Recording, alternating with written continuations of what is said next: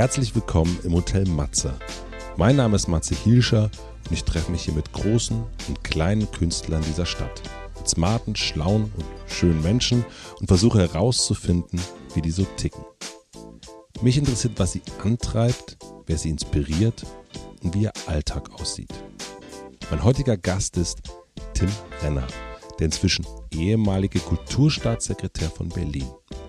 Tim Renner wollte ursprünglich einen Enthüllungsartikel über die böse Musikindustrie schreiben und saß 15 Jahre später auf dem Chefsessel von Universal Records. Mit 18 ist er betrunken in die SPD ein und gleich wieder ausgetreten.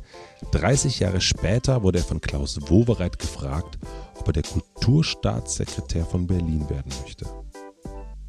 Wir sprechen über sein nach oben stolpern, seinen Weg in die Politik, darüber, was man als Kulturstaatssekretär so aushalten muss. Ich habe mich gefragt, warum macht er das? Warum tut er sich das an? Und was muss die Politik anders machen, damit sich mehr Menschen engagieren? Guten Tag, Tim Renner. Dürfen wir uns duzen eigentlich? Also wir kennen uns ja sowieso schon, aber bietest du den Leuten das Du sofort an? In der Regel schon. Das habe ich auch hier äh, im Office gemacht. Als ich hier ankam, habe ich den Menschen erklärt, irgendwie, hey, ich komme aus der Musikindustrie, da duzt sich eigentlich eh jeder. Jeder, der mich duzen will, duzt mich halt. Und ein paar haben mich dennoch gesiezt. Wir haben immer noch ein paar Kandidaten, die ich heute auch noch immer sieze. Ja? Äh, die siehst du denn auch? Die, ja, klar, wenn, wenn, du, wenn du mich siehst, dann ziehst ich zurück. Okay. Und äh, habe jetzt aber eigentlich in der Leitungsebene, würde ich mal sagen, eine vier Fünftel Du, ein Fünftel Sie-Quote. Und bei den Leuten, die du so triffst in, als, äh, in deiner Funktion, wie ist es da? Kommen sie da auf Sie oder du? Meistens, also auf der Ebene so Intendanten dergleichen mehr, bin ich eigentlich mit allen per Du. Das okay. ist schon so ein bisschen wie ein Rock'n'Roll. Ja, okay, dann du auf jeden Fall. Ich freue mich sehr, dass ich äh, so hey, spontan. Du bist kein Intendant. Achso, also darf ich, dürfen wir du sagen? doch, ich, bin, ich bin kein Intendant. Warte mal ab. Ich bin da gerade am Reden. ähm, schön, dass es so kurzfristig geklappt hat, also wahnsinnig kurzfristig. Ähm, und auch spannend an so einem Tag wie heute, glaube ich, heute der ähm, 9.11. Trump ist Präsident geworden. Und so eine Frage am Anfang ist ja manchmal blöd, aber heute passt sie, glaube ich, ganz gut. Wie geht's dir? Na, also heute Morgen ging es mir leidlich schlecht. Ich glaube, wie vielen, vielen anderen Menschen auch auf der Welt. Also auch ich stand unter der Dusche und dachte, oh Gott, oh Gott. Ne? Äh, ich habe schon üble Ahnungen gehabt, als ich heute Nacht um drei mich dann vom Fernseher verabschiedete, äh, weil da waren schon ganz leicht Tendenzen zu sehen in die Richtung und da habe ich mir auch gedacht, was soll ich denn am nächsten Tag noch müder sein, um das ganze Drama mitzubekommen. Das bekomme ich noch am Morgen mit und so war es dann auch. Ähm, es ist ein sehr, sehr schwieriger Tag für den Westen. In, mhm. Der ist wahrscheinlich in der alten Vorstellung, wie wir, was wir von ihm hatten und mit USA als Leitbild äh, gestern Nacht gestorben. Und jetzt müssen wir einfach aufpassen, was bedeutet das für uns und unsere Demokratien. Man macht es sich deutlich zu einfach, wenn man jetzt anfängt, auf Amerika zu zeigen und zu sagen, naja, scheiß Bildungssystem und ihre Race-Issues haben sie auch nie wirklich hingekriegt, mhm. da sind wir in Europa eher viel besser. Das wage ich mal zu bezweifeln, wenn ich mir England angucke. Auch Frankreich hat da so seine mhm. Probleme. Auch Bildung, da sind wir Deutschen auch nicht diejenigen, die unbedingt alles richtig machen. Ähm, und wir haben ja längst Anzeichen dafür. Es kann sein, dass ja, wir hier in ein paar Monaten sitzen und dann haben wir Herrn Hofer als Präsidenten in Österreich und Frau Le Pen vielleicht als äh, Präsidentin in Frankreich. Und ich bin zwar relativ überzeugt, dass alleine ob der Geschichte des Landes in Deutschland äh, es unwahrscheinlich wird, dass ein reiner Rechtspopulist äh, hier die Macht, die Macht kommt. Ja. Aber was hilft es dir, wenn du die letzte Tag. Insel der Aufrechten bist in, ja, einem, so einem, Tag wie heute, ja. in einem braunen Meer? Ne? Mhm. Und äh, da müssen wir natürlich äh, uns schon Gedanken machen, was machen wir falsch? Also an dem heutigen Tag Politiker zu sein, äh, ist eine Sache, die keine gute Laune macht, sondern die einen sehr nachdenklich macht. Was ist dein Job als Kulturstaatssekretär? Was ist deine Aufgabe im Allgemeinen und vielleicht aber auch genau in Bezug auf, auf den heutigen Tag? Im Allgemeinen ist es besteht erstmal darin, dem Kultursenator zuzuarbeiten. Der Kultursenator ist in Berlin, zumindest in der jetzigen Konstruktion, der regierende Bürgermeister. Mhm. Und äh, für den verwaltest du den Etat. Mhm der ja nun mehr als 520 Millionen ist. Dazu kommen noch Mittel des Bundes, das sind auch nochmal knappe halbe Million. Also wir reden hier über eine Milliarde Euro, äh, die es gilt zu verwalten. Die fließen in unterschiedliche Institutionen. Da derer haben wir meistens 73 für die wir direkt zuständig sind. Also das sind unterschiedlichste Häuser von Museen äh, bis hin eben halt zu Opern, Theatern. Aber eben halt äh, damit werden auch unterschiedliche Fonds, ob das ein Projektfonds ist, ob das Basisförderung ist, äh, betreut, also Projekttöpfe, mit denen Freie Szene oder andere Menschen die Anträge stellen, um Kultur zu machen, das Arbeiten ermöglicht wird. Du bist also sozusagen der Top-Verwalter? Ich bin der, in der Tat der Topfkeeper hier mhm. und ähm, auch derjenige, der eben halt dann Vorschläge macht, das haben wir zum Beispiel gemacht beim letzten Haushalt, wie sich diese Töpfe verändern könnten, neu sortiert werden könnten, besser gemacht werden könnten. Und derjenige, der eben halt natürlich aber auch zuständig ist, äh, dann, wenn neue Intendanzen anstehen, dort mit zu entscheiden, äh, in die Häuser mit rein zu kommunizieren und gegenüber der Politik und dem eigentlichen Souverän, der sitzt ja im Parlament, mhm. äh, die Sachen zu erklären, zu verteidigen, umzusetzen, die der eigentlich will. Das ist der Kern der okay. Aufgabe. An Tagen wie heute äh, fragt man sich dann natürlich, ähm, eine Komponente ist auch, den Institutionen ein bisschen eine Richtung zu zeigen. Wobei, mhm. da muss man unterscheiden. Eine Partei wie die, der ich angehöre, hat eher den Ansatz, mhm. äh, hat eher den Ansatz, äh, das ordnungspolitisch zu sehen. Also mhm. sagen, Kulturpolitik besteht darin, Räume zu schaffen, entweder im physischen Sinne oder im, im abstrakten Sinne, mhm. in dem Leute agieren können, in dem mhm. du deine Ideen um sich umsetzen können. Mhm. Eine ideologischere Sicht, wie sie andere Parteien haben, die leitet die Kultur dann auch noch ein bisschen an. Also okay. sagt, was soll eigentlich kulturell gemacht werden? An Tagen wie diesen äh, kommt man dazu zu sagen, auch kurz mit einem ideologischen Kulturbegriff zu spielen und zu sagen, müssten wir nicht sogar noch mehr lenken, wohin es geht. Denn es kann ja nicht angehen, dass all die anderen, die äh, mit Rechtspopulisten mitziehen oder ins Linksextreme, was ja genauso übel wäre, abdriften, äh, dass die alle nur blöd sind. Die sind aus irgendeinem Grund abgehängt. Ne? Mhm. Die kriegen aus irgendeinem Grund nicht mit, was äh, die, die andere Teil der Gesellschaft äh, da gerade verhandelt. Wie können wir denen das besser zugänglich machen? Wie können wir äh, es hinbekommen, dass eben halt Kultur, die sich bei uns hier dann doch schon ziemlich auf äh, den hippen Keil von Berlin, also den Pankow, Mitte, mhm. äh, Kreuzköln und vielleicht noch ein bisschen Stottenburg-Wilmersdorf fokussiert. Wie kriegen wir das mehr transportiert äh, nach Reinickendorf, mhm. Lichtenberg, okay, das geht mir besser, aber auch nach Marzahn. Ja. Lass uns mal, also da würde ich später nochmal näher drauf eingehen. Ähm, mich interessiert, wie sieht ein Tag von dir aus? Und ähm, am besten, denke ich, könnte man das machen, indem wir einfach 24 Stunden zurückspulen. Äh, 16 Uhr gestern bis 16 Uhr heute. Du, kannst du mal einen kurzen Abriss geben, was du da so machst. Das kriege ich gar nicht mehr so genau zusammen, weil gemeinhin an üblichen Tagen Lass uns die, mal an dem Tag bleiben. Ist die, Termin, ist die Terminflut groß genug, mhm. dass du da irgendwie ständig irgendwo rumspringst. Also ähm, wenn du am gestrigen Tag bleibst, da war der, ist nur für ein bisschen langweilig gewesen, weil es eine sehr lange Fraktionssitzung gehabt. Mhm. Also die war, fing gestern um 15 Uhr an und die ging, glaube ich, fast bis 19 Uhr. Und dann war abends natürlich noch diverse Wahlpartys, Wahlevents, äh, wo man sich sehen lassen sollte. Ähm, insofern eigentlich fast untypisch. Und mhm. normalerweise, heute habe ich auch wieder Glück gehabt. Normalerweise hätte ich nämlich heute um 8 Uhr 30 der Tag angefangen mit der Lage beim regierenden Bürgermeister. Mhm. Ähm, da hätten, hätte dann der regierende Bürgermeister und sein engeres Team zusammen um den Tisch gesessen im Rathaus äh, und wäre durchgegangen, was ist gerade in den Medien passiert. Geht es dann um speziell um, um so einen Tag wie heute oder ist es, ist, macht ihr das, diesen Lagebesprechung einmal die Woche, einmal im Monat?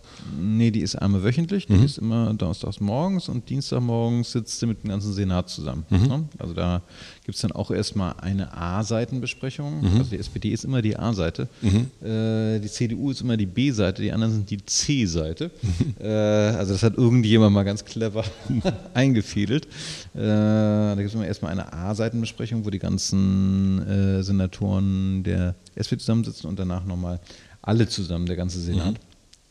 Das sind die üblichen Termine Dienstag, Donnerstag, die du hast, mhm. um dich abzugleichen, auch um dich abzugleichen mit dem regierenden Bürgermeister. Mhm. Und am Donnerstag besprichst du eben halt nicht nur die Presselage, also was mhm. passiert denn eigentlich allgemein so in den Medien, mhm. äh, wobei mich immer fasziniert, es wird besprochen die Presse, aber eben halt, was passiert gerade in Social Media, wird nicht besprochen. Mhm.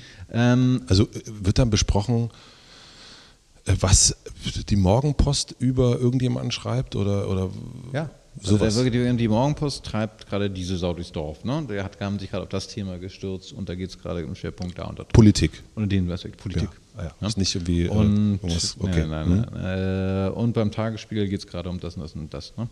Also dass man so ein bisschen sensibilisiert wird dafür eben halt, okay, was ist das Feedback auf das Eigentum, mhm. als auch eben halt, was sind denn die Sachen, die man sich daraus hochrechnen kann, ne, wenn die gerade sich da und darauf mhm. stürzen. Mega äh, interessant. Dass, was, das, was nächsten Themen sind, mhm. die da kommen und auf die man auch ein bisschen im Auge haben muss.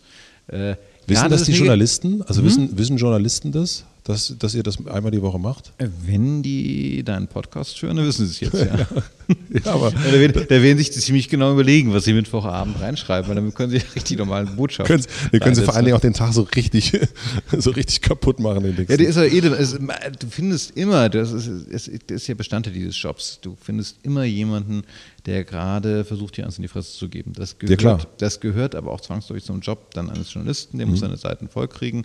Äh, der wird dann äh, erfolgreich sein, wenn er die Leute fasziniert. Und das tut er dadurch, dass er polarisiert. Mhm. Und dann damit schreibt dich entweder hoch oder runter. Mhm. Und das heißt immer, einer ist mal gerade am Hochschreiben, einer ist mal gerade am Runterschreiben. Also das musst du, das, da musst du dich drauf einstellen, damit musst du leben. Und da darfst du nicht so dünnhäutig sein, sonst ist jeder Morgen nach der Lektüre des Pressespiegels im Arsch. Ja. Und äh, wo, wo, stehst du gerade? Hm? Äh, ich habe immer so 50-50. Also ich habe immer so, ich habe so ein paar Kandidaten, da weiß ich, wenn die einen Artikel schreiben, oh, da, die sind immer mit der Peitsche unterwegs, ne? besonders dann, wenn sie die Vorsitzenden des Castor Fanclubs sind. Ähm, da gibt es so einen ganz speziellen mhm. Kandidaten hier in Berlin, der auch gerne für die SZ schreibt und für einen Tipp. Ähm, und dann gibt es andere, von denen weißt du, äh, meist, die sind eher äh, interessiert hinterfragen. Das macht ja dann selbst äh, dann Spaß dabei zu legen, wie die dann eben halt gegenreflektieren, teilweise auch kritisch gegenreflektieren. Mhm. Und kümmert dich das? Mhm. Also äh, ja und nein. Also eben halt die. Also ich meine, kümmert ja schon, wenn ihr jede Woche Donnerstag einmal drüber sprecht, dann ist es ja, hat es ja wirklich einen, also ja, klar. einen totalen Einfluss, klar. Also das ist, es lässt sich nicht ganz kalt, ähm, aber äh, ich versuche das nicht sehr viel ernster zu nehmen als irgendwelche Trollkommentare unter Facebook-Posts. Mhm, okay. Ähm, muss bloß wissen, dass es diese Trolle gibt. Ne? Ja. Und äh, ich finde, wie gesagt, eben halt, ich glaube, es musste insgesamt gesamtheitlich gehen. Du musst versuchen, so ein Gespür zu entwickeln, was ist da draußen los, äh, wie, wie ist das, wie wird Politik, die du machst, verstanden oder eben auch nicht. Mhm. Es ist bloß gefährlich heutzutage, ich glaube, das hat uns auch die gestrige Nacht gezeigt, dabei rein auf die Presse zu gucken. Ja, absolut. Weil das ist, die ist eben nicht mehr die alleinige vierte Macht, ne? mhm. die äh, gegenreflektieren kann. Da draußen gibt es äh, die Stimme des Volkes, mhm. die sehr viel mächtiger und lauter geworden ist im digitalen äh, Zeitalter. Und äh, deshalb sich Presse entkoppelt anzugucken von dem, was gleichzeitig in Social Media äh, passiert, funktioniert, glaube ich, nicht mehr. Da kommen wir zu den falschen. Wieso hast du das noch nicht, äh, konntest du deine Kollegen noch nicht überzeugen, sich da mal ein bisschen mehr äh, im, im, Netz umzuschauen?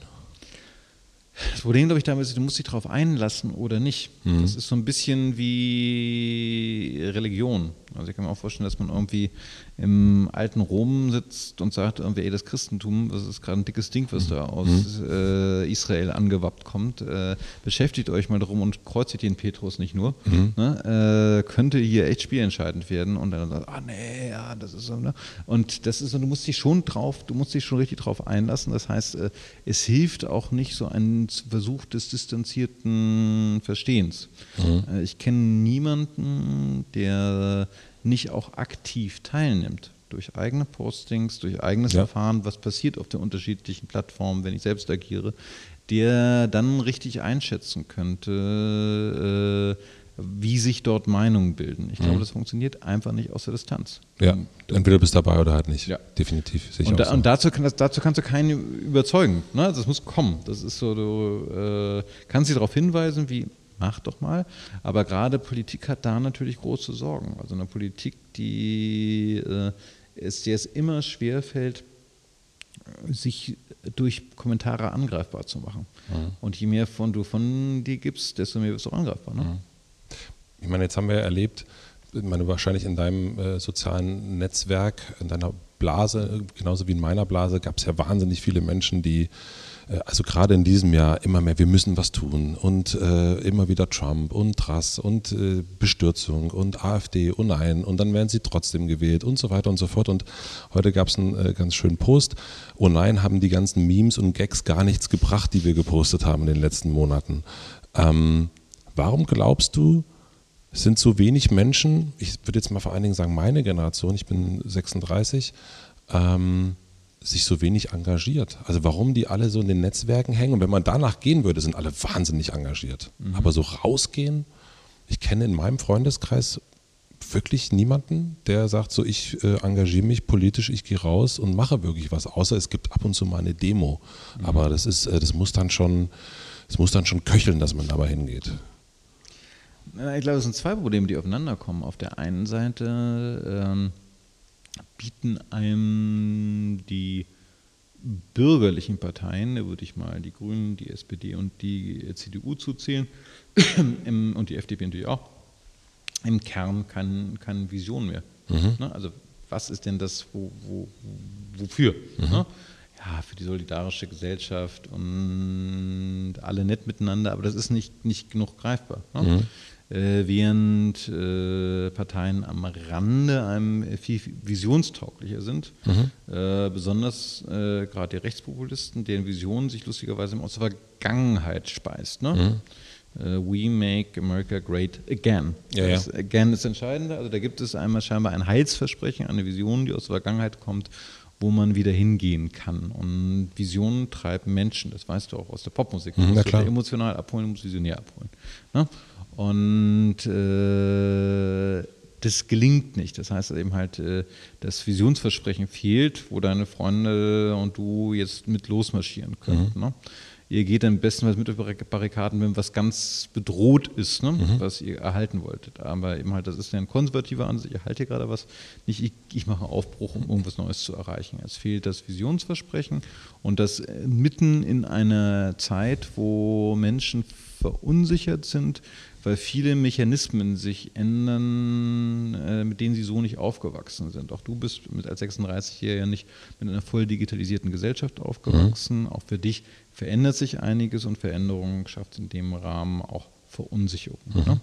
Ne? Also ich glaube, das ist das eine Problem. Das andere Problem, das hast du eigentlich schon selbst festgemacht, ist, das Tückische am Netz ist, äh, es suggeriert dir, du hast hier was getan.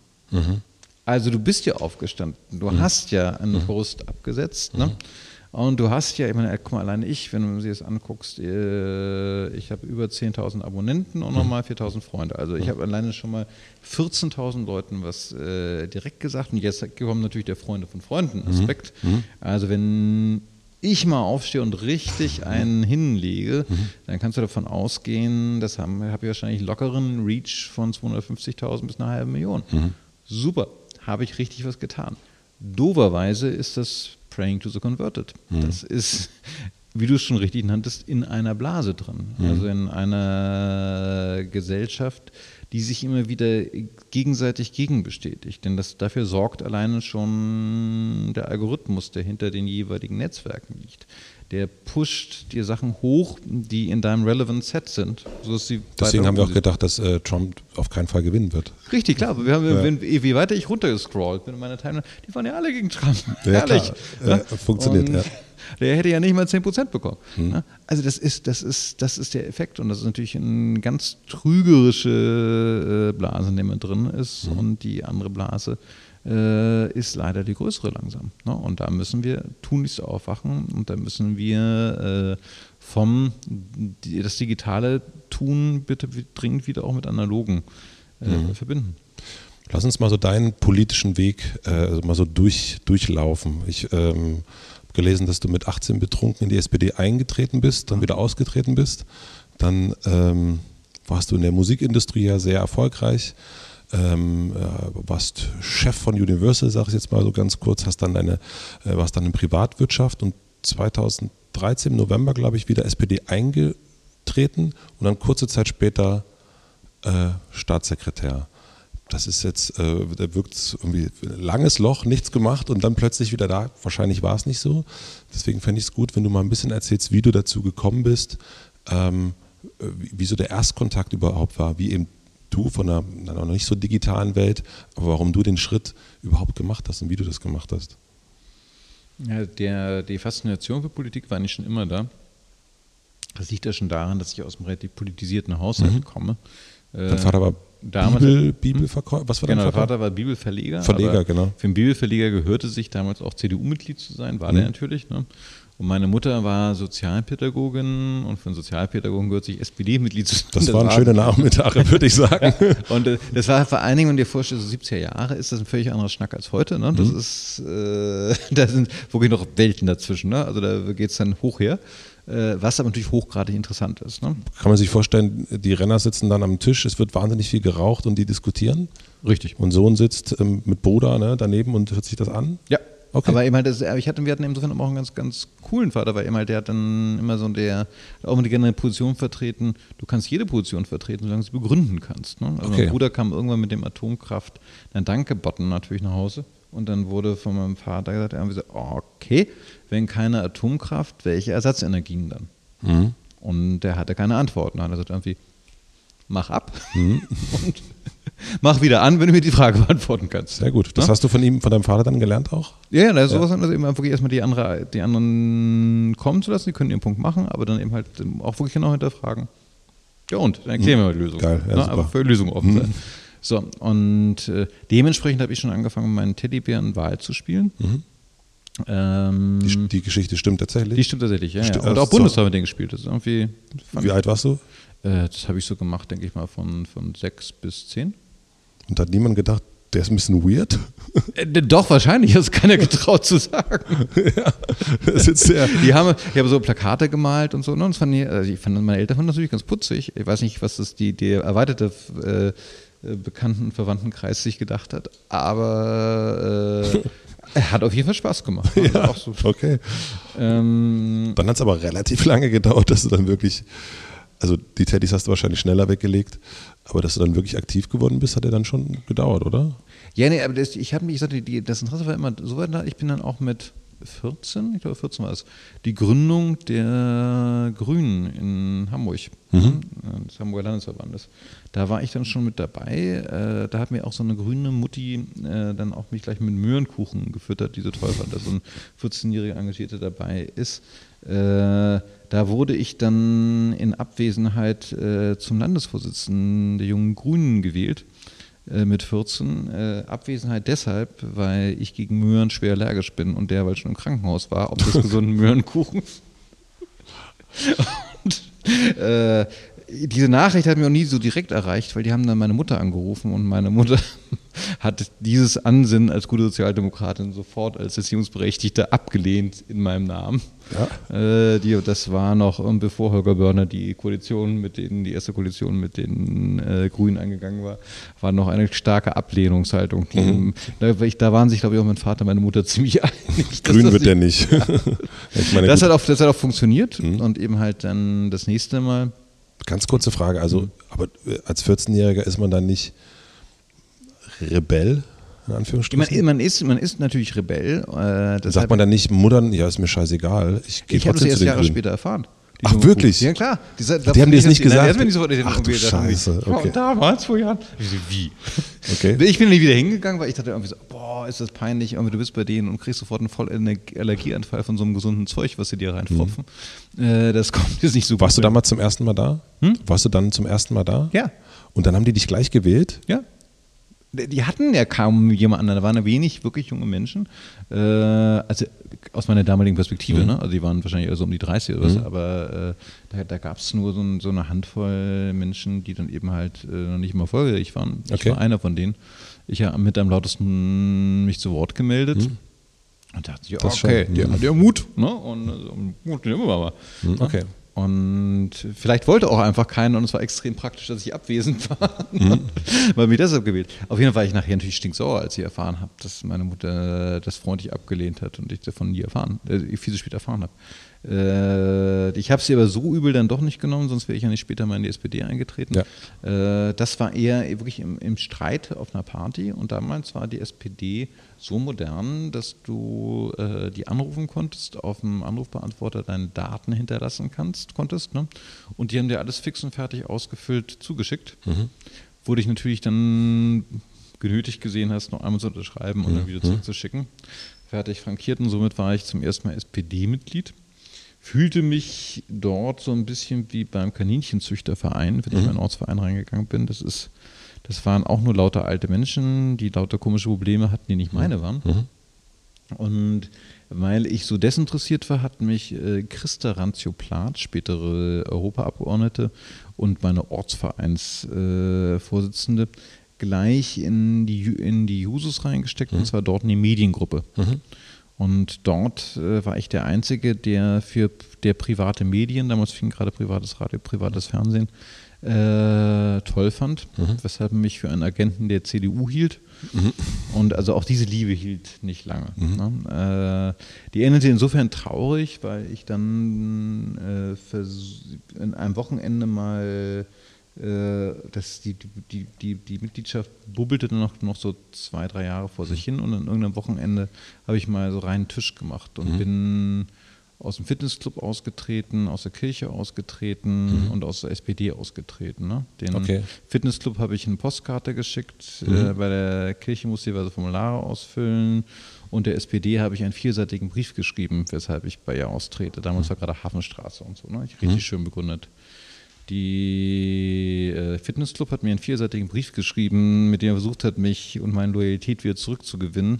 Die Kirche hat einen Pastor vorbeigeschickt und die SPD hat mir eine Postkarte geschrieben, dass ich jetzt nicht mehr Mitglied sei. Ne?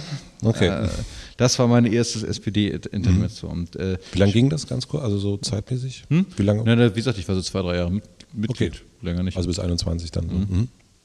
Und dann bin ich erst wieder sehr viel später in die Nähe der Partei gekommen und das lag eher an Frank-Walter Steinmeier. Quatsch, lag an Schröder erstmal. Erstmal an äh, Schröder, der uns bei Universal ja auch geholfen hat, äh, Popfile zu starten. Popfile war der Versuch, äh, iTunes zu machen, bevor es iTunes gab. Und da wir da keine Genehmigung hatten vom Headquarter, brauchten wir dringend jemanden, den man nicht zurückpfeifen konnte. Und die Überlegung war relativ einfach zu sagen, okay, Schröder, damals gerade mitten im Wahlkampf, äh, das war der Wahlkampf 2002, äh, braucht jetzt jede gute Meldung. Das war noch nicht Oderbruch. Ne? Ähm, und wir haben ihn einfach mal freundlich kontaktiert, seinem Amt und Frank-Walter Steinmeier äh, äh, erklärt, worum es ging. Und dann kam er und er war eben halt als jemand, der so öffnet, als Bundeskanzler jemand, den du nicht als Headquarter der Universal zurückpfeifen kannst, ne? weil das Genehmigungsverfahren eigentlich nicht korrekt gelaufen ist. Insofern hat er uns da schon mal geholfen als Starter. Und, Du warst dann schon Chef bei Universal. da ne? war ich schon Ja. Chef bei Universal und dann später äh, ist er dann wiederum auf uns zurückgekommen, nach dem Motto, irgendwie können wir uns nicht auch ein paar Mal unterhalten darüber, wie man eben halt aus einem popkulturellen Blickwinkel, aus einem kreativen Blick, Blickwinkel SPD und auch Wahlkampf dann 2005 mhm. einschätzen kann. Ne? Mhm. Dadurch hat sich eine engere Bekanntschaft mit Frank-Walter Steinmeier entwickelt. Mhm. Und dann haben wir eben halt zusammen, oder ich vor allen Dingen zusammen mit ein paar anderen, äh, für Frank-Walter Steinmeier den Kreativpakt erfunden. Also eigentlich ein Programm innerhalb des SPD-Programms, wie man die Kultur- und Kreativpolitik des Ladens äh, up-to-date bekommt und auf die wirklichen Probleme der Szene eingehen kann, wie man sich Digitalisierung stellen kann, wie man sich dem Phänomen der Solo-Selbstständigkeit stellen kann, wie man sich Urheberrechtsfragen stellen kann als SPD. Äh, das ist ein längeres, gutes Papier geworden. Ähm, und daraus ergab sich richtig so eine Dauerarbeitsgruppe innerhalb der SPD und das Ganze ohne, dass ich SPD-Mitglied war. Mhm. Und das hat sich dann auch noch fortgesetzt unter Steinbrück, mhm. als er dann seine äh, Kandidatur hatte. Ähm, passiert sowas, also ganz blöd, passiert sowas auf einer freiwilligen Basis oder wird man dafür engagiert? Kriegt man Geld dafür? Nee, Geld gibt es ja nicht. Man macht es wirklich, weil man sagt, ich will denen, will denen helfen. Okay. Ja, hm. also wenn man einfach an sich gut findet, als jemand, der in der Kreativwirtschaft unterwegs ist, dass da jemand ist, wie ein Frank-Walter Steinmeier, mhm. der, der genau erkannt hat, der, der früh erkannt hat, was bedeutet das für die Gesellschaft? Wie weit sind das Leute, die, in denen sich vielleicht jetzt schon Phänomene festmachen, mhm. die gesamtgesellschaftliche Phänomene sind. Ne? Also eben halt die, die, gesamten Bereich der Kreativen hat zuerst digitaler Wandel betroffen. Mhm. Eine Sache, die jetzt als Industrie 4.0 ne, dann ja. sehr, sehr, viel später erst äh, total in die Breite reingehen mhm. wird. Und du konntest damals schon sehen, wie musst du dich eigentlich als Politik darauf einstellen, mhm. welche Fragen gehen damit einher der aber auch eben halt so hochgradig kulturaffin ist, dass er eben halt genau weiß, irgendwie, das sind die Inhalte, die, die, die Sinnstiften in der mhm. Gesellschaft sein können. Da muss ich eine spezielle Beziehung zu aufbauen. Und äh, da musst du wiederum dann als Bürgerin, als Bürger deine Zeit für einsetzen. Also da hast du dann keine Bezahlung und nichts dafür. Also ich habe da viel, viel Zeit äh, mit verbracht, weshalb Petra, meine Frau mhm. und Partnerin beim Motor, auch immer nur dein teures Hobby nannte, weil äh, sie natürlich als strenge äh, Mitgesellschafterin sehr genau darauf guckte, wann ich denn meine Zeit für Motor eingesetzt habe und wann für die SPD. Ja, das äh, kommt später noch in meinen Fragen, weil ich mich nämlich auch erinnere, dass äh, an, an den einem oder anderen Abend, auf dem Konzertabend, dann äh, man deine Frau getroffen hat und gefragt wusste, ah, und dieses A musste man schon, er hat wieder was mit der Politik zu tun.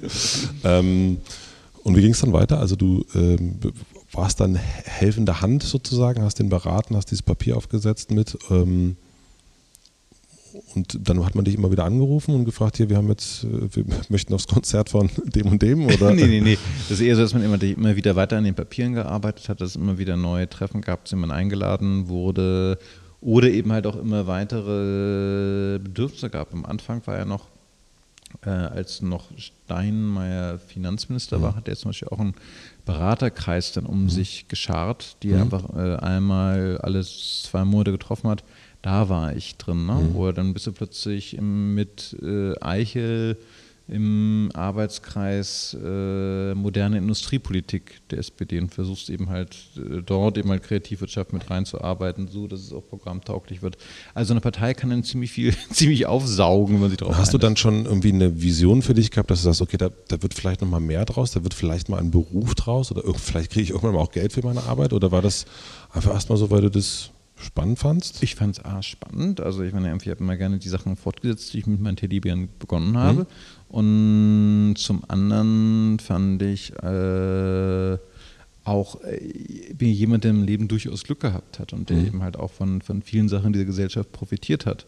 Dass es dann in dem Moment, wo du die Möglichkeit hast äh, und wirklich nur deine Frau verärgerst, aber ansonsten geht's, mhm. ähm, dass du dann auch was zurückgeben kannst und eben halt sich gesellschaftlich einbringen und über so eine Partei einbringen, das fand ich schon äh, sehr okay. Dazu mhm. ist es eben halt auch für dich ja auch intellektuell herausfordernd. Ne? Mhm. Also das sind schon ganz andere Fragen, denen ich plötzlich konfrontiert wirst, wenn du mit Hans Eichel in der Arbeitsgruppe moderne Industriepolitik sitzt. Ne? Ja. Also, das ist manchmal auch ein bisschen Trockenbrot, mhm. aber man, man lernt dazu. Mhm. Ne? Und dann, und was war der Schritt dann äh, November 2013, das äh, dann einzutreten? Der war eigentlich, dass ich äh, ganz gut fand, dass die SPD ähm, jetzt so weit war, ihre Mitglieder zu fragen, wie sie sich verhalten sollte in der Koalition nach der Bundestagswahl. Ne? Mhm. Also Großkoalition ja oder nein. Das Ganze als Mitgliederabstimmung. Und da dachte ich, das ist spannend. Äh, da mache ich doch mal mit. Und da habe ich mich damals eingetragen als Student, kostet 10 Euro, und wurde für 10 Euro SPD-Mitglied mhm. ähm, und konnte mitstimmen. Mhm wie üblich bei günstig Schnupperangeboten mhm. habe ich genau diese Mitgliedschaft vergessen mhm. und kam dann in die Bedrulle, weil mich, mich im Februar ja äh, Woverat angerufen hatte und gefragt hatte nach einem, in einem Abendessen, äh, ob ich mir vorstellen könnte, der Nachfolger von André Schmitz als Kulturstaatssekretär zu werden. Und als er mir dann die Ernennungsurkunde zwei Monate später gegeben hatte, er dann darauf aufmerksam wurde, irgendwie, hoppla, du bist ja sogar SPD-Mitglied. Das ist ja toll. Aber da musst du irgendwie beim Ausfüllen des Formulars einen Fehler gemacht haben, weil Student bist du ja nicht mehr. Mhm. Ne? Und ab jetzt kostet es 150 Euro den Monat. Okay. Und die musst du jetzt immer noch zahlen? Ja, klar. Ah. Umso mehr, sagt Husemann, ja. meine Frau, dein mhm. teures Hobby. Okay. Und dann warst du drin, sozusagen. Mhm. Dann war ich drin, dann habe ich äh, ab April, äh, 28. April den Job angenommen mhm. ähm, und äh, damit mein Leben deutlich verändert. Deutlich verändert, glaube ich. Ne? Also du, ja, ja. Ähm, also es, eine Frage kurz dazu. Also es hört sich alles sehr gestolpert an. Also gar nicht so sehr nach Plan, ich will dann irgendwann mal da und dahin, sondern das ist eigentlich so, wie ich das so, wenn ich das richtig verstehe, irgendwie einfach so mal gucken und ich helfe mal damit und damit und am Ende, huch, sitze ich hier und äh, bin in der Position. Ist das, ist das richtig verstanden? Das ist richtig verstanden. Ja. Also der, der, Stolpert sich nach oben. Da, da, da gab es keinen, es gab in dem Sinne keinen Plan, mhm. hier zu landen, sondern es gab aber nur ein Interesse und dieses Interesse hat irgendwann zu irgendwas geführt. Mhm. Das ist eigentlich wahrscheinlich relativ ähnlich zu dem, was in der Musikindustrie passiert ist bei dir, oder? Also es hat ja auch eigentlich mit einem Interesse erstmal angefangen. Du wolltest, glaube ich, einen Enthüllungsbericht schreiben ne? und dann hast du dich da auch zum Chef hochgestolpert. Das äh, ist schon ungewöhnlich. nee, ich bin, nee, aber offensichtlich, ich, ich, ich, gehe interessiert in Situationen rein und habe dann auch eine gewisse Hartnäckigkeit in diesen mhm. zu verharren. Und manchmal ergeben sich dabei dann erstaunliche Wandlungen. Mhm. Mhm. Ähm, was ich, also ne, wie du so als Typ bist, wie wir uns auch kennengelernt haben, ähm, wenn man so anguckt mit dem Stolpern und ich glaube, du bist ja schon eher ein unangepasster Typ, äh, würde ich jetzt mal sagen, so eigentlich oder ein Querdenker und äh, ähm, hast auch, ne, du bist in die Musikindustrie gegangen, eigentlich wolltest du eine Hüllungsstory schreiben und bist dann irgendwann Chef. Ähm, wie, also gibt es nicht Momente, wenn du jetzt in der, in der Politik bist, hast den vollen Terminkalender. Ähm, die Presse regt sich schon wieder auf, dass du, äh, dass die Volksbühne hast du da verkackt, hier bei der, bei der Staatsoper, Staatsballett, Staatsballett hast du verkackt. Ähm, und eigentlich Termine, Termine, Termine. Wie geht das für jemanden wie dich? Also gibt es da nicht Momente, wo man sagt, ah, leck mich doch alle am Arsch? Ja, natürlich gibt es die. Ja. Aber die gab es aber auch vorher schon. Du denkst natürlich genauso, leck mir doch alle am Arsch, wenn du gerade aus einer 15-stündigen Budgetsitzung in New York bei Universal rauskommst und denen deine gesamte Umsatzentwicklung vorgetanzt hast und wie schwierig das ist im Rahmen der Digitalisierung im deutschen Markt, wie alles runtergeht und dass du eigentlich äh, hier und dort sparen mhm. musst und daher weniger Umsatz liefern musst und du begründest alles, gehst jede einzelne mhm. Zahl durch, dauert Stunden und dann sitzt, sagt dir ein freundlicher Amerikaner wie, sorry, we need double-digit growth. Mhm. Ja, ne, und dann sagst du, aber ich habe keine Idee, wie ich das machen soll. Ach komm, mhm. good job. So, da denkst du auch irgendwie, leckt mich alle am Arsch. Mhm. Und genauso gibt es hier natürlich Momente, wo du denkst, irgendwie, boah, na, äh, muss jetzt echt nicht mhm. sein. Das gehört dazu das sind so die Momente. Die akzeptierst du dann einfach? Hm? Die akzeptierst du dann einfach die Momente? Also so nee, das, das, das, das sind natürlich Sachen, wo du auch dementsprechend genervt oder kaputt nach Hause kommst. Ähm, das lässt sich aber immer aus einer gewissen Selbstständigkeit lässt sich das eigentlich immer äh, ganz gut herausmachen. Also das, was du als meinen stolpernden mhm. Weg oder zufälligen Weg durchs Leben beschrieben hast, hat immer den großen Vorteil gehabt, dass ich nie der Meinung war, 100% von dem abzuhängen, was ich gerade mache. Mhm. Äh, also du hast dann diese Frage, du weißt, okay, wenn das jetzt nicht klappen würde, dann pf, irgendwas wird schon. Irgendwann wird schon. Und mhm. äh, dementsprechend ist es natürlich auch hier äh, so, dass ich denke, denke so, pff, ja, was, wenn jetzt, jetzt noch das kommt, das kommt und, und dann, dann wollen die nicht mehr, dann wollen die nicht mehr. Mhm wird schon, es hat vorher gegangen, es mhm. wird auch danach gehen. Ich bin nicht der klassische über die Partei groß gewordene Politiker, der einfach verdammt normal in diesem Job, mhm. von dem Job abhängt. Ne? Und ein großes Problem hat, sich eine, eine Lösung danach vorzustellen. Mhm. Und da bin ich halbwegs flexibel und genauso war eigentlich immer mein Petitum auch gegenüber Mitarbeitern äh, in der Musikindustrie. Also ich habe kein Problem darin, meinen Job zu verlieren für irgendwas, was ich gerade cool finde, was ich mache. Mhm. Totale Kacke ist nur, wenn du aus reinem Kalkül, weil nur dich den Erfolg interessiert, irgendwas machst und das funktioniert dann nicht mal. Ja. Ne? Also das, das ist eigentlich mal so die Haltung, die du auch als A&A, als Arts mhm. Repertoire Manager haben musst. Irgendwie ist völlig okay mit dem Bandprojekt zu, zu scheitern, wenn es eine Platte ist, von der du glaubst, dass du noch in zehn Jahren sie deinen Freunden vorspielen kannst und sagen kannst, irgendwie, boah, war eine geile Platte, ne? Und hat, hat nichts verkauft. Hat nichts verkauft, ne? Aber es ist total blöd, mit einer Band zu scheitern, wo das irgendwie, ja, da wollte ich irgendwie Bandwagon-mäßig raufspringen auf das und das. Mhm. Hat überhaupt nicht funktioniert, die Platte ist wirklich echt scheiße. Mhm, okay. Und das äh, versuchst, wie bewahrst du dir das? Also musst du da immer wieder dran denken oder bist du einfach so gefestigt in dieser, ähm, ich, mir, mir kann es auch immer ein bisschen egal sein, Position? Nee, du musst dich immer wieder daran schon daran erinnern, dass, dass du sagst, so, äh, das kann hier sehr schnell, sehr massiv zu Ende sein. Und ich meine, guck mal, wir sind gerade in Koalitionsverhandlungen, mhm. das kann in einer Woche zu Ende sein. Mhm. Und äh, das ist dann okay, wenn du sagst, äh, du hast dir äh, du bist da und dort angeeckt, weil du Sachen gemacht hast, von denen du sagst, finde ich aber okay. Mhm. Ne? Und ist aber äh, in Ordnung. Schwierig, wenn du nur versucht hast, irgendwie opportunistisch irgendwas zu machen, was dann nicht mal wirklich funktioniert. Ne? Mhm. Ähm, und da habe ich eben halt immer die Haltung gehabt, irgendwie lieber was riskieren. Mhm. Und lieber fürs Riskieren auf die Nase bekommen, aber dabei irgendwas gemacht zu haben, was man auch selbst gut findet. Da bin ich relativ egoistisch. Was, was, äh, wer oder was hilft dir dabei? Das ist ja schon äh, auch ein bisschen, also zen-mäßig. Auch ne, man setzt sich da hin und macht einfach so und ja, und äh, macht nach, nach gut Düngen, wie man so Lust, also wie man das so fühlt. Aber es, äh, es braucht ja irgendwie, also ne, du stehst früh auf, äh, du gehst spät ins Bett. Äh, irgendwo muss es ja einen Punkt geben, wo man sich dann wieder einnorden kann. Also hast du so eine Momente?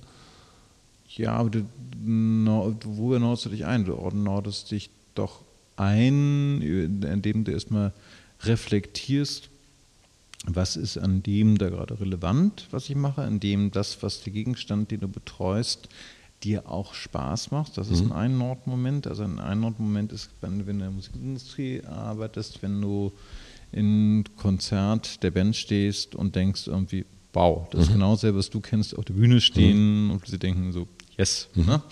Äh, das nordet dich sehr ein. Und genauso funktioniert es hier, wo du eben halt irgendwo bist und siehst, ja, das geht gerade richtig auf. Ne? Da passiert gerade was richtig Geiles auf der Bühne. Da passiert gerade was richtig super in der Ausstellung. Mhm. Ist, äh, und du weißt auch, dass es mit dir zu tun hat. Und du weißt, es hat mit Strukturen zu tun, zumindest, die mhm. du mit stützt, die, mhm. du versuchst mit zu ermöglichen, denen du versuchst Freiräume zu geben und denkst, geil. Ne? Mhm. Und das, das ist das, was dann einem wieder die Kraft gibt, wo du sagst, irgendwie, ja, machen. Ne? Und eben halt das wirst du aber auch nur erleben, wenn du eben halt wirklich zusammen, das machst du natürlich auch nie allein, auch in dem Job nicht, äh, mit deinem jeweiligen Team durchreflektierst und immer dich fragst, ist das wirklich, hm. wird das wirklich zu etwas führen, von dem wir glauben, dass es gut ist? Ne? Hm. Oder du hast du deinen Stab, der dich dann auch wiederum berät? Ja klar, ja. Den, brauchst, den brauchst du auch hier auch unbedingt. Also eben, hm. du darfst nicht unterschätzen die Rolle der Verwaltung. Also eine hm. Verwaltung nach dem deutschen System ist sehr, sehr stark. Mhm. Ne? Weil der gibt es an der Verwaltung Kontinuität. Ne? Passiere, was wolle, mhm. die Leute hier sind nahezu unkündbar. Mhm. Und die kannst du nicht mal so ohne weiteres sogar so versetzen. Also mhm. das ist ein sehr stabiles Ding. Mhm. Im Guten wie im Bösen. Wenn du mhm. eine gute Verwaltung hast und ich halte das hier für eine gute Verwaltung, hast du Glück gehabt, dann hast, dann hast du da. diese Verwaltung, die hier ist, wo wir gerade sitzen, die sind auch, die helfen dir. Die helfen mir genau daran. Aber sind es Menschen, die dir helfen? Also es gibt ja zwei Personen, würde ich jetzt mal behaupten. Ne? Und äh, bei dir äh, nehme ich es auch immer so als zwei Personen wahr. Zum einen derjenige, der erfüllt, also der auch seinen Job macht, der seinen Job gut macht. Und zum anderen natürlich auch die Privatperson Tim Renner oder die Person Tim Renner. Mhm. Ähm, und es gibt ja manchmal auch Situationen, wo es, naja, vielleicht gut für den Job ist, aber eigentlich nicht so gut für den Renner. Wer berät dich im, im, im Rennerschen? Na, Im Rennerschen irgendwie äh, dich ja auch auf Defizite aufmerksam machen, die in deiner Persönlichkeit auch entstehen mhm. können. Da gibt es, das ist natürlich immer ganz gut, wenn man Leute hat, die einen kontinuierlich sehr lange kennen. Mhm. Meine, mit Petra bin ich ja nun schon so lange zusammen, dass wir im nächsten Jahr Silberhochzeit mhm. feiern, ne? was mhm. irgendwie aber sagt ihr dir dann auch. Erschlagend spießig klingt, ja. Aber sagt ihr dir dann auch, ich meine, wir, hatten das erst schon mit dem, dass sie dann abwinkt, ne, deine Frau, und mhm. sagt, ach du und dein teures Hobby. Ähm, so wie ich euch kenne oder kennengelernt habe, habt ihr auch eine humorvolle ähm, äh, Beziehung. Gibt es dann Momente auch, wo, wo du dich hinsetzt und mit jemandem spricht und derjenige dir sagen kann oder sagt, du, also die letzten, ich, kenn, wir kennen uns jetzt schon seit 25 Jahren und so, ein, so wie du jetzt gerade drauf bist, so warst du noch nie drauf, pass mal auf. Gibt es so Momente? Jo, ja, gibt's. Und das, äh, das nimmst du dann natürlich auch an, oder? Äh? Das nimmt man nicht sofort an. Da mhm. muss man natürlich immer erstmal äh, massiv dem, dem Gegenüber zu erklären, dass er sich oder sie sich irrt. Ist auf keinen Fall so. Nee, ja. Ne? Und, aber natürlich denkst du danach drüber nach. Also der, der entscheidende Punkt ist natürlich nie zugeben, dass sie recht hat, aber äh, ist schon zu reflektieren. Mhm. Und was ist deine Motivation? Also, was ist deine Motivation, weiterzumachen? Also, ist eine ganz mhm. blöde Frage. Wahrscheinlich musst du nicht mehr unbedingt weitermachen. Also du hast wahrscheinlich finanziell ausgesorgt, würde ich jetzt mal vermuten. Du kommst irgendwie immer durch. Man kommt immer irgendwie durch, aber äh, trotzdem stehst du jeden Morgen, weiß nicht, um 7 Uhr auf, wahrscheinlich ohne Snooze-Taste und, und es geht los und du gehst abends um, manchmal um drei ins Bett. Äh, weitermachen immer, immer so lange, solange es spannend ist und solange man eben halt dabei noch Sachen erlebt, die, äh, die einen weiterbringen oder wo man selbst den Eindruck hat, man bringt die Sache weiter. Weil dann ist es, dann stehst du eben halt auf und denkst irgendwie super, heute wird das und das sein, was ich dann auch spannenderweise gerne machen will. Ich finde alleine auch schon allein die, diese Terminflut, die du hast, die hat ja was Erschlagendes, aber auch was unglaublich Spannendes. Das kenne ich auch nicht, dass du irgendwie morgens aufstehst und einfach so viele Termine hast, dass du keine Idee hast, was am Tag auf dich zukommt. Und dann beim Zahn Zähneputzen parallel deine Termine durchgehst und dann 20 Termine durchliest und denkst du, wow, das auch noch, das, das, das, das, das. Und das ist dann schon echt herausfordernd, dass mhm. du denkst, so irgendwie so, puh. Ne? Also du hast eine, du, du als Sportler machst du eine halbe Olympiade am Tag durch. Ne? Mhm. Und welchen Part von diesen Terminen genießt du am meisten und welchen am wenigsten? Also ich nehme mal an, also wir nehmen jetzt mal die Sitzung, die stundenlange Sitzung nehmen wir mal raus. Nehmen wir mal. Mhm. Ähm, ja, Stiftungsrat und Aufsichtsräte finde ich generell immer in der Regel eher langweilig, zumal ja. eben halt das, das, das Schwierige ist in der Welt der Politik auch völlig anders als in der Welt der Wirtschaft. Das ist ja alles perfekt vorbereitet. Das heißt, die Konflikte, die du haben mhm. könntest, eigentlich sind ja in Sitzungen die Konflikte das Interessante. Mhm. Die sind vorher ausgeräumt. Mhm. Okay. An sich arbeitest du nur noch ab mhm. das, was deine Verwaltung vorher schon längst vorgeklärt mhm. hat. Ne? Okay. Und du singst also quasi vom, vom Gesangbuch ab. Mhm.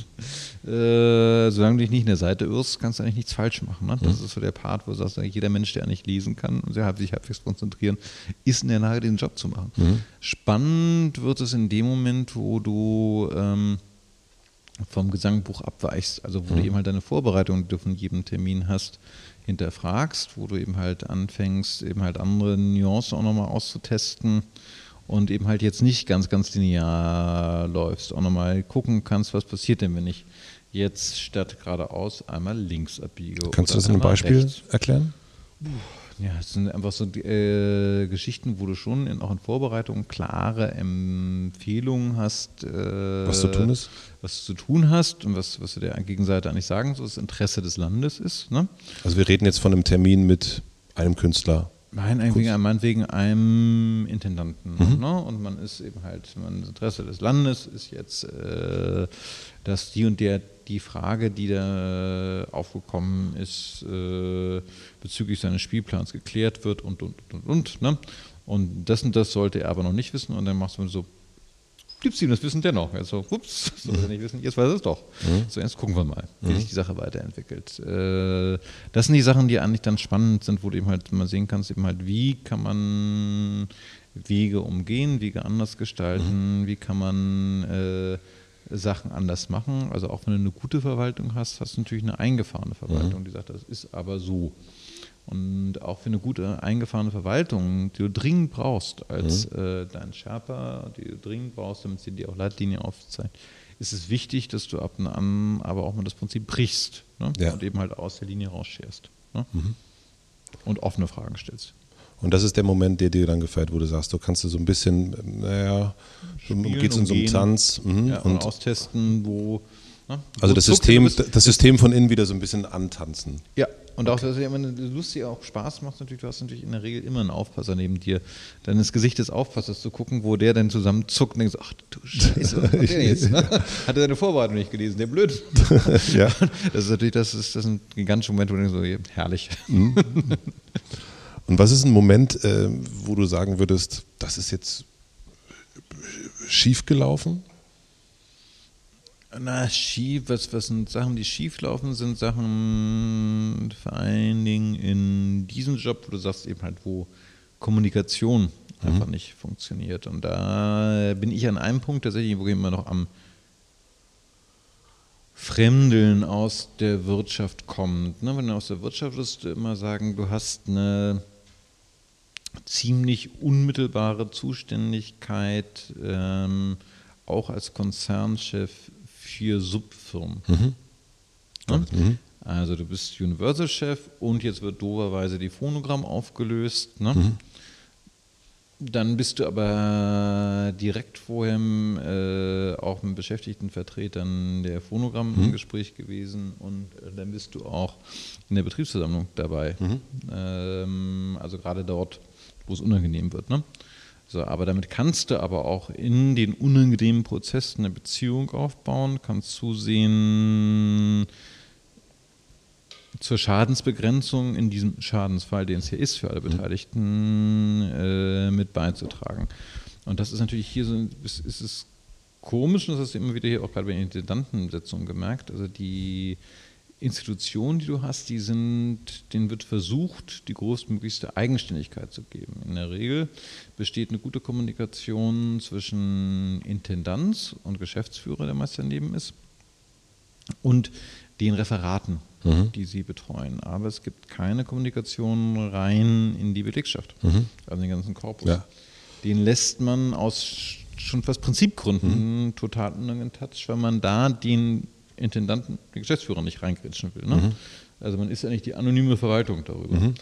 Das wird in dem Moment sehr ruppelig, wo du genau in dieser Konstruktion Veränderungen vornimmst, die die da unten natürlich zwangsläufig betreffen. Besonders. Wir reden jetzt äh, beispielsweise in der Castor Richtig. in, in, der, in der Volksbühne. Mhm. Und äh, das, ist, das ist eine Sache, die mir total fremd ist und wo ich immer, immer sagen würde, das ist eine Sache, wenn ich jetzt eine weitere Amtsperiode hätte, Mhm. was ich ja nicht weiß, wo ich sicher in einen gewissen Konflikt mit der Verwaltung gehen würde nach den Erfahrungen. Das heißt, du würdest dann gucken, dass du direkt mit den Leuten sprichst und nicht nur über. Ich würde zusehen, dass die Referate einen direkten Draht aufbauen in die jeweiligen Institutionen hinein. Das ist lustigerweise, kannst du hier auch sehen. Es gibt zum Beispiel ein Referat, das ist zuständig äh, für Museen. Ein Museum arbeitet nicht künstlerisch. Ne? Das heißt also, oder weniger künstlerisch. Den Museumsdirektor futschelst du weniger in seine Arbeit rein, wenn du ein direktes Gefühl hast für Belegschaft, für was geht da im Laden auch wirklich vor. Und dieses Referat hat auch ein viel besseres Gefühl dafür, was geht da vor. Wenn ich einen Vollspieß ne, implementiere in, äh, im Stadtmuseum, dann ist das viel, viel besser vom Referat vorbereitet, weil die einen einfach einen Draht haben. Weil die wissen, was los ist. Mhm. Die kennen, die kennen die Belegschaft, die wissen, ne, Mhm. die, die Aber äh, ist es dann so, dass äh, beispielsweise Volksbühne, das ist dann abgeschottet und äh, die kennen, wissen dann gar nicht, dass der Techniker und der, die einzelnen Schauspieler, wie die so, wie die so ticken. Mhm. Die haben zu denen keinen direkten Draht. Okay. Ne? Weil eben das die mhm. diese Frage des Respekts, das überlassen sie äh, dem Intendanten Kastorf und seinem Geschäftsführer Walter, das ist deren Job und die reporten das ja auch und gut. Ne? Und das funktioniert ja auch äh, als sehr, sehr eigener Kosmos äh, bis zu dem Moment, wo es ein Wandel kommt und dann fällt sie aber richtig auf die Füße. Ne? Und das ist das, wo ich sagen das ist, wäre so die Herausforderung, die ich dringend sehe würde. Da mussten ein anderes Kommunikationsmodell aufbauen. Äh, und das ist das viel Sinnvollere als eben halt viele Sachen, die jetzt von den Grünen gefordert wurden, wie ey, Partizipation, lass sie doch den Intendanten selbst wählen. Mhm. Nein, das wird künstlerisch nicht funktionieren. Mhm. Das weißt du auch. Du kannst mhm. genauso wie die Künstler eines Labels nicht den Geschäft, diesen Geschäftsführer wählen ja. werden. Das ist Quatsch, aber eben halt wichtig ist, dass es dann eine, Kommunikationsebene besteht, äh, weil sonst kriegst du die Sachen zu spät erklärt. Mhm. Du hattest in dem Bereich, also in dem äh, Beispiel Volksbühne ja auch ordentlich gewumst, ne? Also mhm. wahrscheinlich wurde dann auch so am Donnerstagmorgen dann auch mal darüber gesprochen, was dann in den Medien steht und ein, der ein oder andere Brief wahrscheinlich, könnte ich das, mir vorstellen. Das kam ein paar Donnerstage morgen vor, weil natürlich nur, auch nur zu sehen muss, das ist ja nochmal ein kleiner Unterschied zu anderen Ressorts. Wenn ich den Klinikleiter A durch den Klinikleiter B ersetze, äh, dann mag das eine Großklinik sein wie die Charité, mhm. aber das macht einmal Presse. Naja, klar. Und danach nicht mehr. Ein, weil die gar nicht wissen, wie man inszeniert. Das mhm. wissen Intendanten sehr gut, dass ihre Kernkompetenz ja. ist Dramaturgie. Das heißt also auch ein Kastorf der dann perfekterweise seinen scheinbar intimen Van Peimann zuerst auf die Bühne mhm. schickt mhm. äh, und da hinten raus, ja bis heute, das geht ja bis heute weiter, ne, immer wieder eine Spitze der anderen setzt. Das ist perfekt äh, durchinszeniert. Was, da zeigen die Menschen ihr Können. Was mich dann eher interessiert ist, ähm, ich stelle mir dann halt vor, da sitzt Tim Renner, der vorher ähm, Chef von Universal war und dann äh, danach irgendwie seine eigene Firma hochgezogen hat. Und er sitzt dann da in so einer großen Runde und dann wird dann so die Zeitung gelesen und dann, ah, Herr Renner, was haben wir denn da? Was ist denn, das läuft ja nicht so gut gerade bei Ihnen. Und ich frage mich gerade, wie ein Typ wie du, ich muss ganz ehrlich sagen, wenn, das, wenn ich das wäre, dann würde ich, also, also ich bin selbstständig seit, keine Ahnung, seit sehr langer Zeit. Das ist eigentlich eine Situation, wo, glaube ich, weder ich noch du äh, besonders gern drin sind, aber man ist ja dann ab und zu, du bist dann in so einer Situation. Wie gehst du damit um? Bist du dann rot? Äh, Nö, aber ich, versuch, ich versuche dann zu erklären, was Sache ist. Äh, aber ich, du hast mich natürlich schon ab und an mit rollenden Augen konfrontiert, äh, gerade eben halt, wenn Menschen aus anderen Ressorts kommen. Mhm. Dann hat man irgendwie, mein Gott, wieso muss bei denen immer so geräuschvoll sein? Mhm. Ähm, und das liegt natürlich einerseits mhm. an, an, der Materie selbst. Also sie kann sich halt gut inszenieren. Ja, klar. Das liegt an Mechanismen, wo man sagen kann, also, uh, da könnte eine Kommunikationsstruktur von Verwaltung in die Dinger besser sein. Ich meine aber, aber eigentlich wirklich du. Ich meine wirklich so dieses eigene Gefühl. Also den dritten ist, ist, aber den dritten Punkt weiß man ja auch ein bisschen selbst schuld. Also das, ja. das, das, ist ja irgendwie äh, der, ich, der, auf mich trifft ja schon der alte Element of Crime Satz zu And if you want trouble, I come from where they make it. Mhm. Also die, ich habe, ich gehe keinem Konflikt aus dem Weg. Mhm. Also irgendwie so, kommst du doof? Mhm. Okay. Ne? Oder eben halt, ich bin mich kitzelst du eher heraus, wenn du sagst, um, mir zehnmal sagst, irgendwie, nein, bei der Volksbühne darf, darf, eine Lösung nur eine sein, die eine Fortsetzung von Kastorf ist. Mhm. dann sage ich, okay, jetzt lass uns irgendwo mal querdenken. Mhm. Aber dann weiß ich ja schon, hallo Minfeld. Mhm. Und jemand, der, wo die Verwaltung einem auch noch gesagt hat, irgendwie, ja, das können Sie machen, Herr Renner, aber das ist ein Minenfeld. Mhm. Wenn du dann sagst, irgendwie, Danke, ich marschiere jetzt mal los. Kannst du dich schlecht beschweren, wenn gerade ein Bein ab ist. Ne? Das heißt, du bist dann, äh, du gehst dann ein bisschen kaltschnäuzig durch so ein, aus so einem Ding auch raus, ein Stück weit. Ja, also die, äh, wobei muss man sagen, wenn du durchs Minenfeld gehst und plötzlich dein Bein ab, das tut schon weh. Das tut weh. okay. Das ist schon ein doofes Gefühl. Und versuchst also du dann, zwei Beinen ist besser. Aber, aber, versuchst du dann schnell das Bein wieder anzunähen oder ähm, versuchst du erst mal zu gucken, ob du noch ein Stückchen weiter kommst? Und ich springe spring erst mal ein paar Meter mit dem einen Bein und tu so, als wenn zwei da wären. Mhm. Ja, äh, aber im schlimmsten Fall muss dann halt irgendein Substitut daran. Ne? Okay. Weiter geht's. weiter geht's. Okay, also das, äh, äh, es behindert dich erstmal noch nicht so sehr. Nee, ja. kann aber natürlich irgendwie, kann natürlich final dazu kommen, dass natürlich irgendjemand sagt, weil Politik tickt da wirklich anders. Mhm. Ne? Äh, so, es ist schön, dass es jemand ist, der auch wirklich Willen hat zu gestalten, mhm. aber es ist auch nachteilig, dass es jemand ist, der wirklich den Willen hat zu gestalten. Denn wenn du eben mal den Willen hast zu gestalten und den Willen hast, Prozesse voranzutreiben, wenn du Veränderungen nicht scheust, wirst du immer auch Unruhen. Ist das das Problem, dass du auch ein Künstler bist? Ich würde mich selbst nicht als Künstler bezeichnen, aber das Problem ist sicher auch, dass ich jemand bin. Der künstlerisch denkt. Der eher künstlerisch denkt, ja. Ja.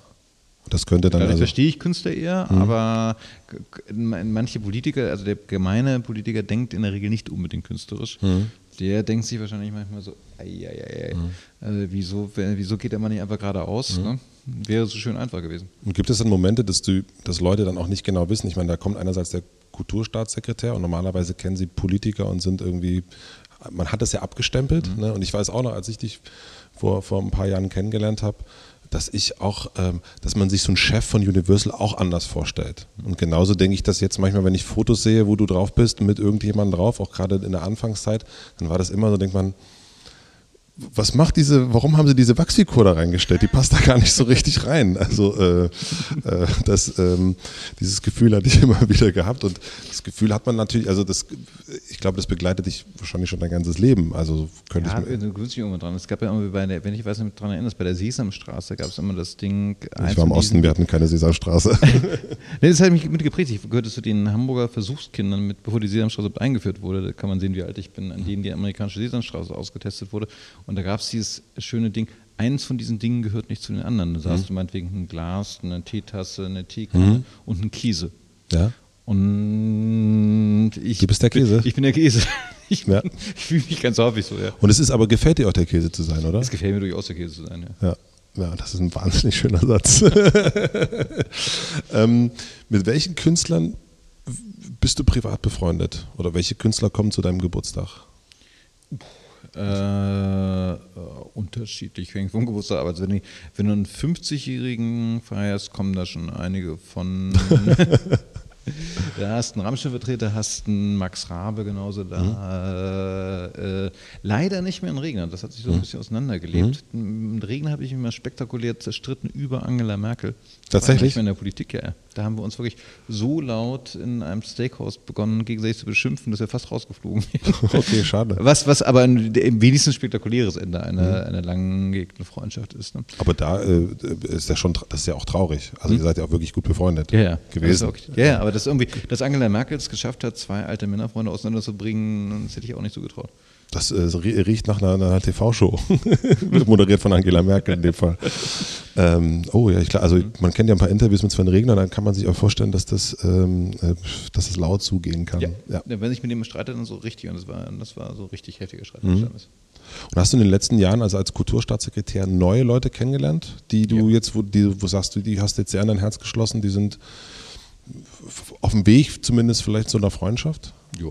Wer wäre das? das? das sollte man dem, die würde ich jetzt gar nicht mehr so äh, namentlich hm. nennen wollen, weil ich mit ihnen direkt noch agiere. Und da ist hm. immer das große Problem, sollte es hier weitergehen, dass man sagt irgendwie so, ah, hm. guck hm. mal, dem geht es in seinem Haus so gut, weil der ist ja mit dem Renner so dicke.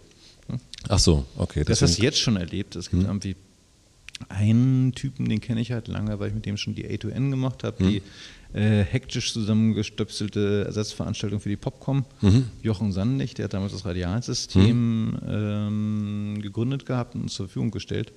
Äh, und da heißt es heute schon bei, dem, bei Sascha Walz Ernennung, ich meine, das ist eine weltweit gefeierte Choreografin. Also, ah, das ist sicher nur, weil er den Sandig so gut kennt.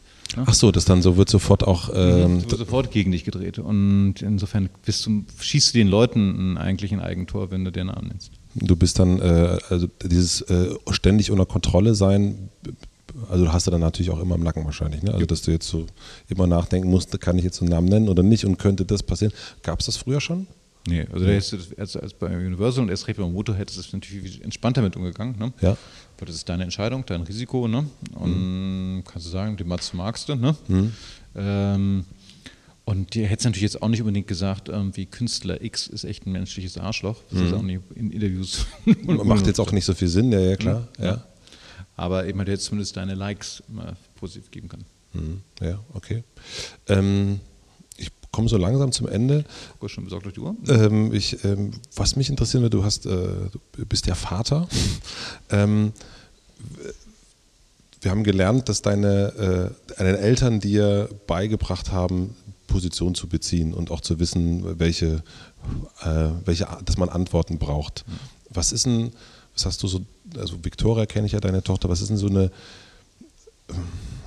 was hast du der auf dem Weg mitgegeben? Jetzt gehen wir mal wirklich von Pünktlichkeit und Handgeben und Freundlichkeit und sowas mal weg. Was ist denn für dich ein Wert, wo du sagst, den möchte ich gerne äh, äh hinterlassen?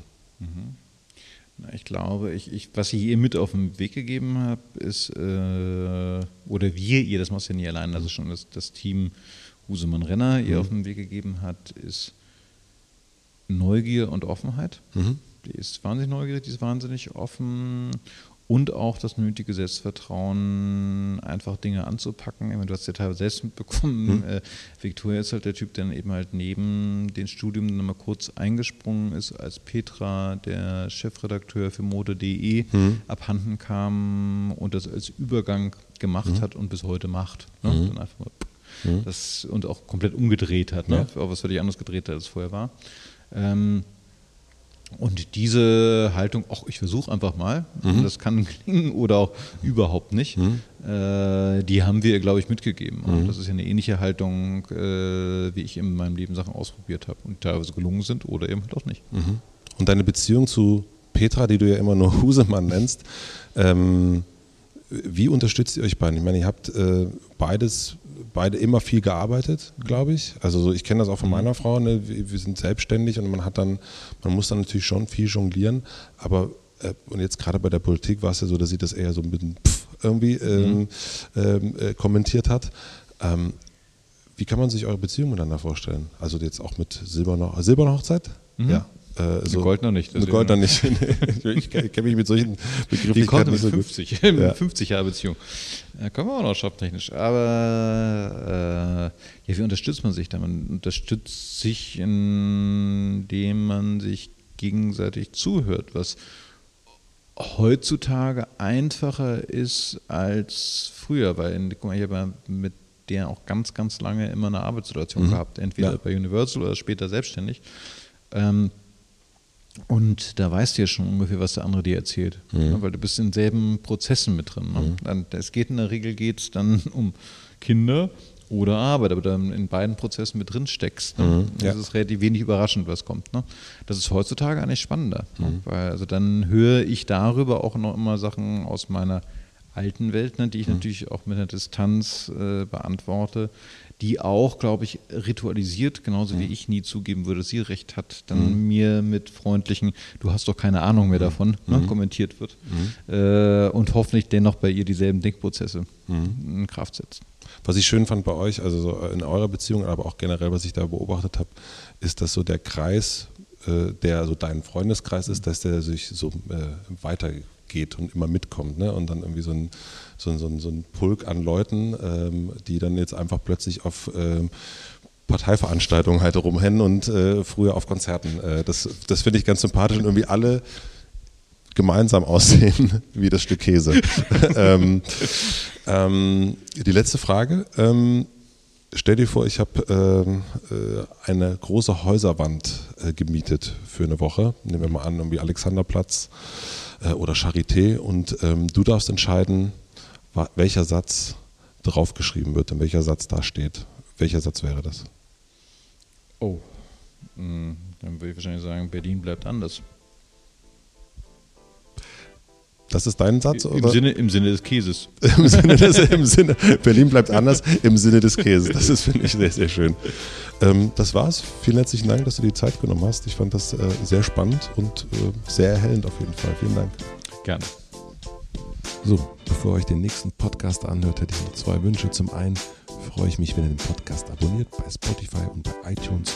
Und ich freue mich auch, wenn ihr einen Kommentar hinterlasst. Mich würde interessieren, welchen Gast ins Hotel Matze einladen sollte. Vielen herzlichen Dank dafür. Einen schönen Tag euch noch. Bis zum nächsten Mal. Euer Matze.